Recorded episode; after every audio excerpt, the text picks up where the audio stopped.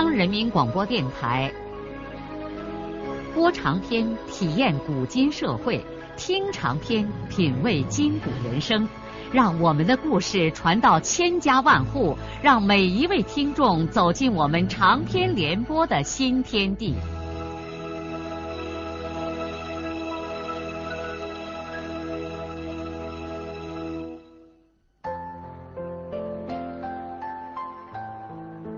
听众朋友，请继续欣赏荣获茅盾文学奖的、由中国文联出版社出版的路遥的长篇小说《平凡的世界》，由李野墨演播。等到银花恢复了精明以后，她才认定丈夫给村里人献这份殷勤，实在是愚蠢透顶。不过，银花是一个硬正女人，答应了的事儿绝不会再反目不认账。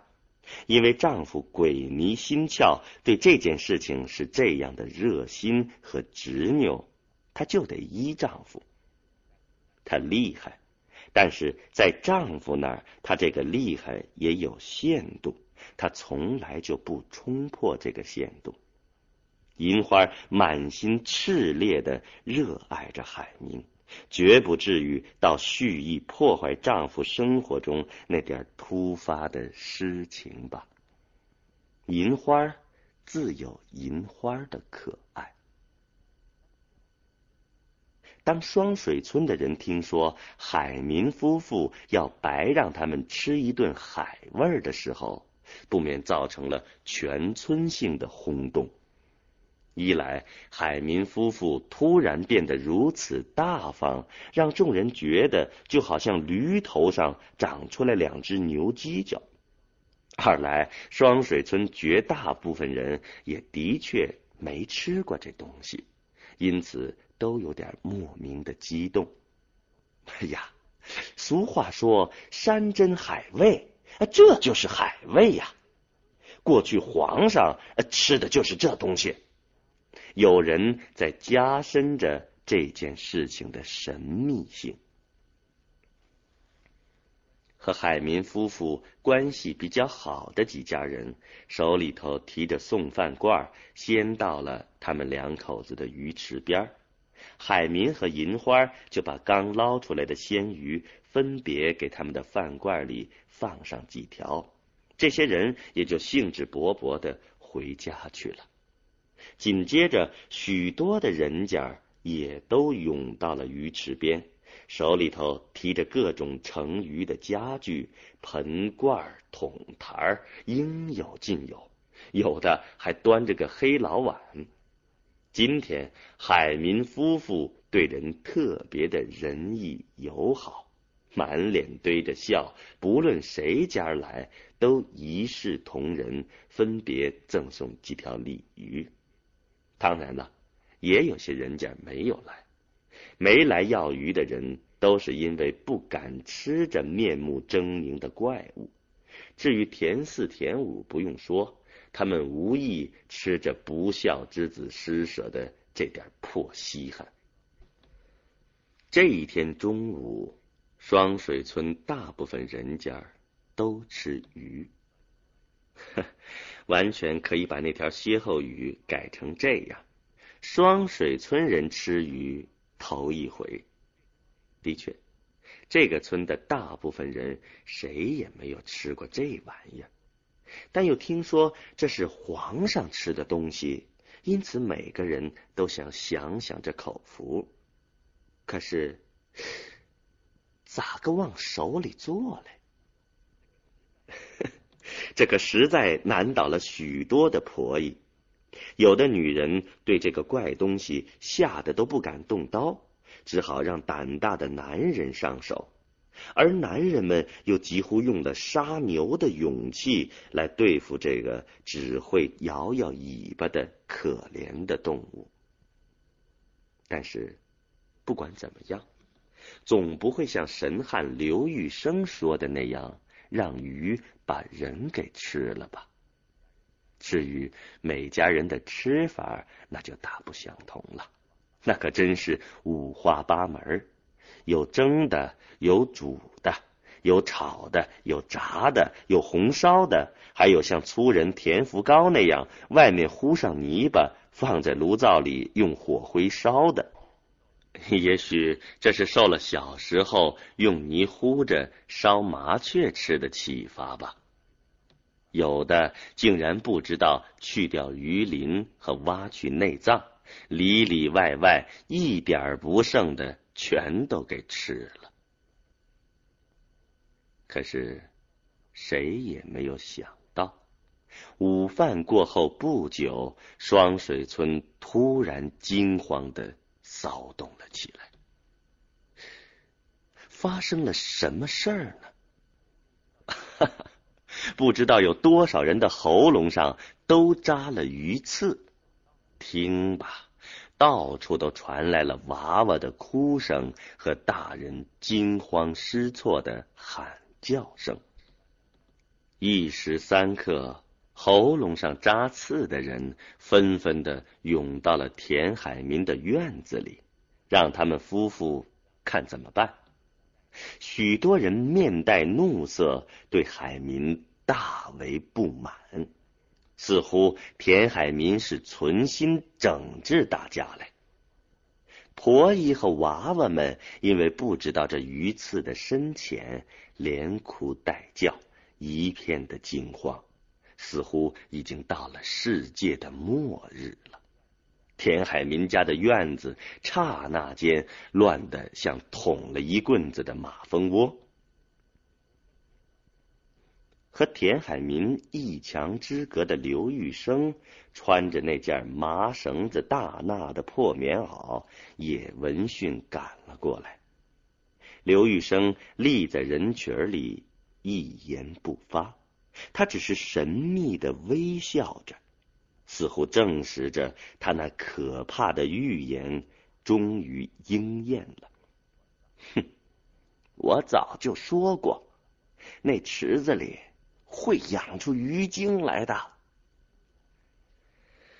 唉，海民夫妇万万没有想到，他们打算用来笼络人心的鱼，现在却为他们招致了一片怨骂声。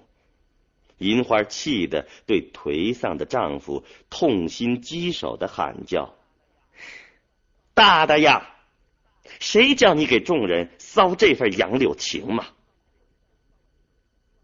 正在这份混乱的时候，孙玉婷出现在了大家的面前。看来玉婷同志也刚刚吃过鱼，嘴上还沾着一圈油晕。但是玉婷同志的喉咙没有扎上鱼刺，这个也没有什么好奇怪的。玉婷是双水村少数几个吃过鱼的人。她年轻的时候在太原的钢厂当过几年工人，多多少少吃过几次鱼，因此有经验来。玉婷到来之后，立刻对慌乱的人群说：“呃，大家不要怕，回去喝些老陈醋，喉咙上的刺。”就化了啊！醋能治这个病啊！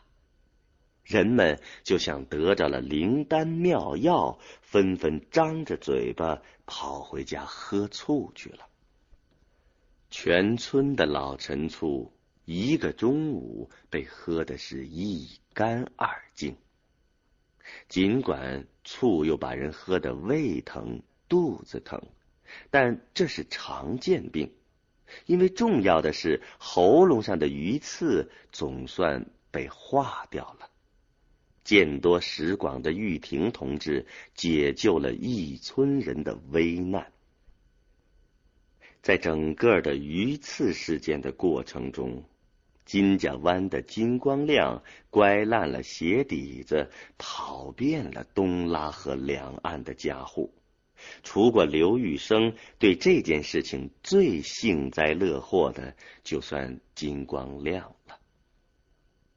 金光亮对田海民白送鱼让村里人吃，心里头很不是个滋味。他知道这个小子是要借此抬高自己的声望了。除过孙少安，眼下这双水村就是田海民和他金光亮事事闹腾的最红火，同时也都具有小气吝啬的坏名声。现在这小子如此破费财产，想抬高自己，那就等于是贬低他金光亮嘛。另外，这不是逼着他金光亮把自己的蜂蜜也白送给村里人去开一回洋荤吗？因此，当金光亮听说海民得不赏识，弄巧成拙，让许多人喉咙扎上鱼刺的时候，便端着一缸子的蜂蜜水，吧咂着嘴，一边喝一边串着，兴奋的看海民闹出的大笑话。直到众人用玉婷疗法化掉喉咙上的鱼刺之后，他才心情舒展的回去匍匐他的意大利风去了。不久，双水村就传开了田武为儿子编排的链子嘴儿：鲤鱼好吃难消化。鱼刺倒把个喉咙扎，大人娃娃嘴张开，哭爹叫妈害了怕。海民本想落个好人，引得全村一片的骂。幸亏咱玉婷有办法，陈醋才把鱼刺化。吃鱼事件平息了没几天。另一件事又使双水村热闹了一阵子。不过这件事儿倒霉的却是金光亮了。这几乎是造化的安排。正在金光亮为田海民弄巧成拙而幸灾乐祸的时候，厄运也突然降临到了他的头上。这一天上午十点钟左右，金光亮正在自己家里往那只黑瓷瓮里摇蜜。像往常一样，每摇净一片巢皮，吸东西如命的金光亮就忍不住的想伸出舌头，贪婪的想把上面的最后一滴蜜舔掉。结果老是忘了，他还戴着面罩，常常把自己的舌头捉弄得空欢喜一场。这天，当他正摇最后的一片巢皮的时候，突然觉得外面似乎发生了什么事儿。他听见一阵刮大风似的嗡嗡声。金光亮跑出来一看，顿时傻了眼。只见所有蜂箱里的蜜蜂都像流水一样的在往出涌，院子上空黄漠漠的一片，顷刻间这一片黄云“嗡”的一声，又刮风似的消失了。妈呀，这看起来不是蜂群，而是它的蜂要跑了。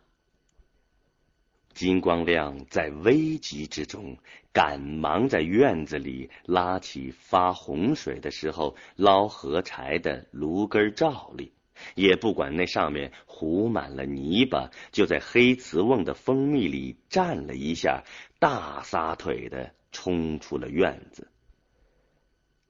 这个时候，金俊武的老婆李玉玲正在隔壁院子里推磨。亲眼目睹了金光亮这灾难性的一幕，李玉玲对金光亮的风早就恨之入骨了。他认为这些风把他院里院外果树庄稼上的养料都采光了，如果不是丈夫挡着，他早就给庄稼果树都喷上六六六。现在他突然看见金光亮的风跑得一干二净，激动得浑身发抖，赶忙叫住了磨道里的驴，也不管一群鸡跳到磨顶上哄抢着吃麦子，大撒腿的跑到了另一个仇视金光亮的人光亮的弟媳妇马来花的院子里。李玉玲强压住兴奋但仍然激动的声音都变了调，对来花说：“老老天爷作怪嘞！三锤家的风猛然间都跑了。”正在洗茶饭碗的马来花一听他大哥家的风都跑了，双手在腿膝盖上一拍。高兴的大声喊叫说：“老天爷，咋睁眼了呀？”两个妇女丢下各自正在干的活，在金家湾上上下下的各家院子里传播着这条消息。不一会儿，连田家阁老那边的人也都知道了。这个时候。金光亮悲壮的举着那个蘸了蜂蜜的芦根罩笠，正连喊带哭的在东拉河湾里晕头转向的寻找着弃家而逃的宝贝蜜蜂。有几个小孩跑来告诉他，风已经在庙坪的一棵老枣树上完成了一个大疙瘩。金光亮一听风有了着落，竟然咧开大嘴巴哭了。这风是他的财神爷呀！金光亮像揭竿而起的义勇军，挺举着捞河柴的照例，一路哭着赶到了庙坪。东拉河左右两岸闻讯而来的大人娃娃也纷纷奔跑着从四面八方赶来看这稀奇的事儿。光亮跑到那棵老枣树下，果真见那蜜蜂团成几颗大疙瘩掉在粗壮的树干上。他在一群人的围观下，不顾体面的哭叫着。同时，把那照例举在风团下面，呜咽着，反复念那几句招风的口歌：“风，风，上照例，家里头给你盖庙嘞。”尽管他虔诚的拉着哭调念着口歌，但是没有一只蜜蜂上他的照。几分钟之后，又听见“嗡”的一声，风团解体，刹那间就飞得一个不剩，再也找不见了踪影。有的人看见蜂群过了枯叶河，一直飞到神仙山后面去了。绝望的金光亮一屁股坐在老枣树下，双拳捶地，放开声嚎了起来。当天，村子里又传开了田武的另一段链子嘴。如今世事不一般，怪事接二又连三，海民的鱼刺扎喉咙，光亮的蜜蜂又跑完。但是，对于金光亮来说，他的灾难还没有完。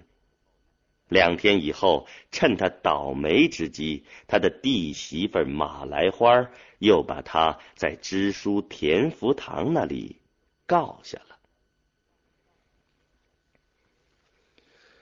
田福堂的状况还像以前一样，没有什么改观，咳嗽气喘成了家常便饭，身板干瘦，脸色灰暗。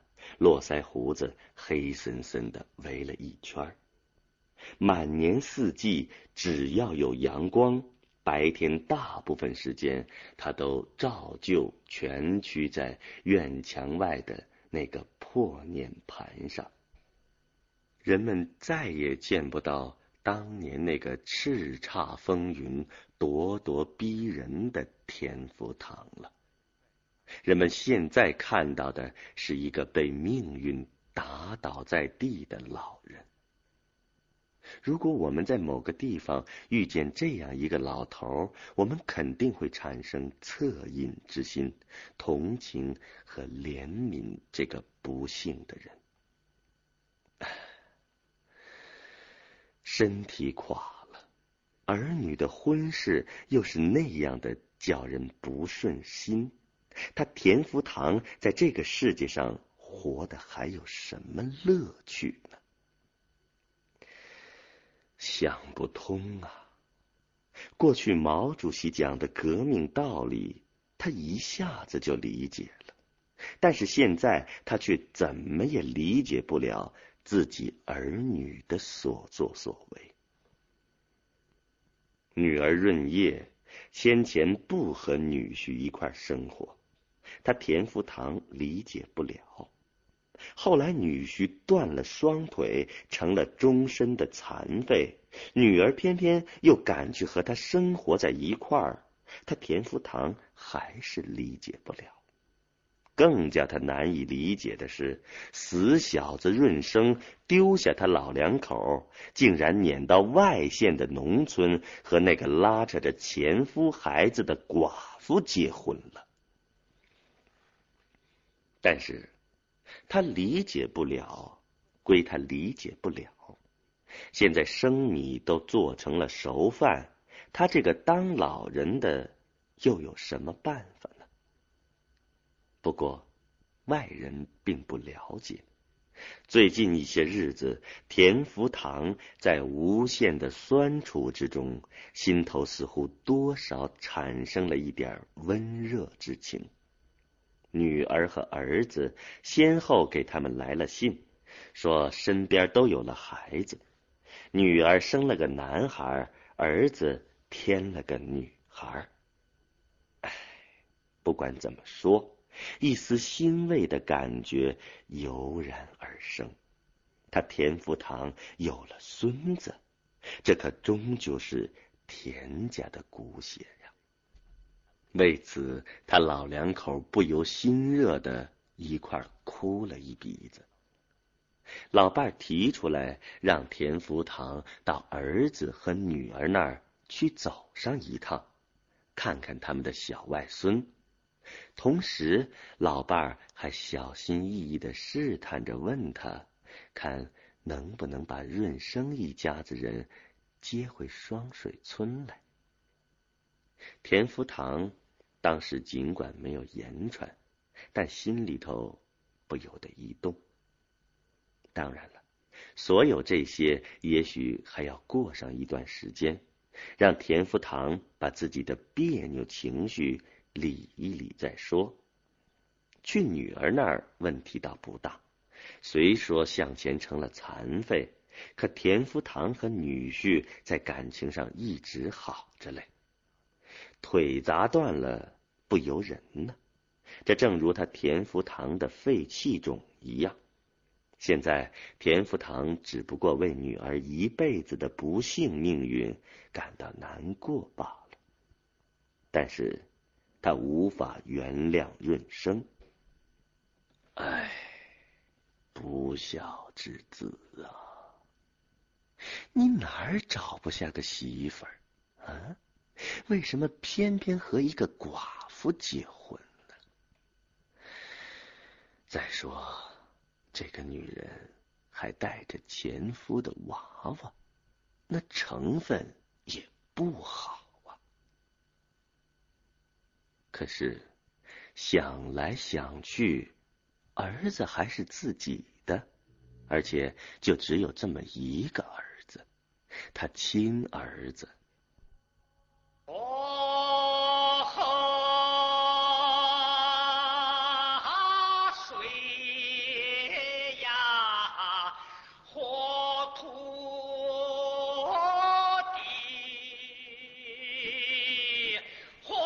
路遥的长篇小说《平凡的世界》今天就播送到这里。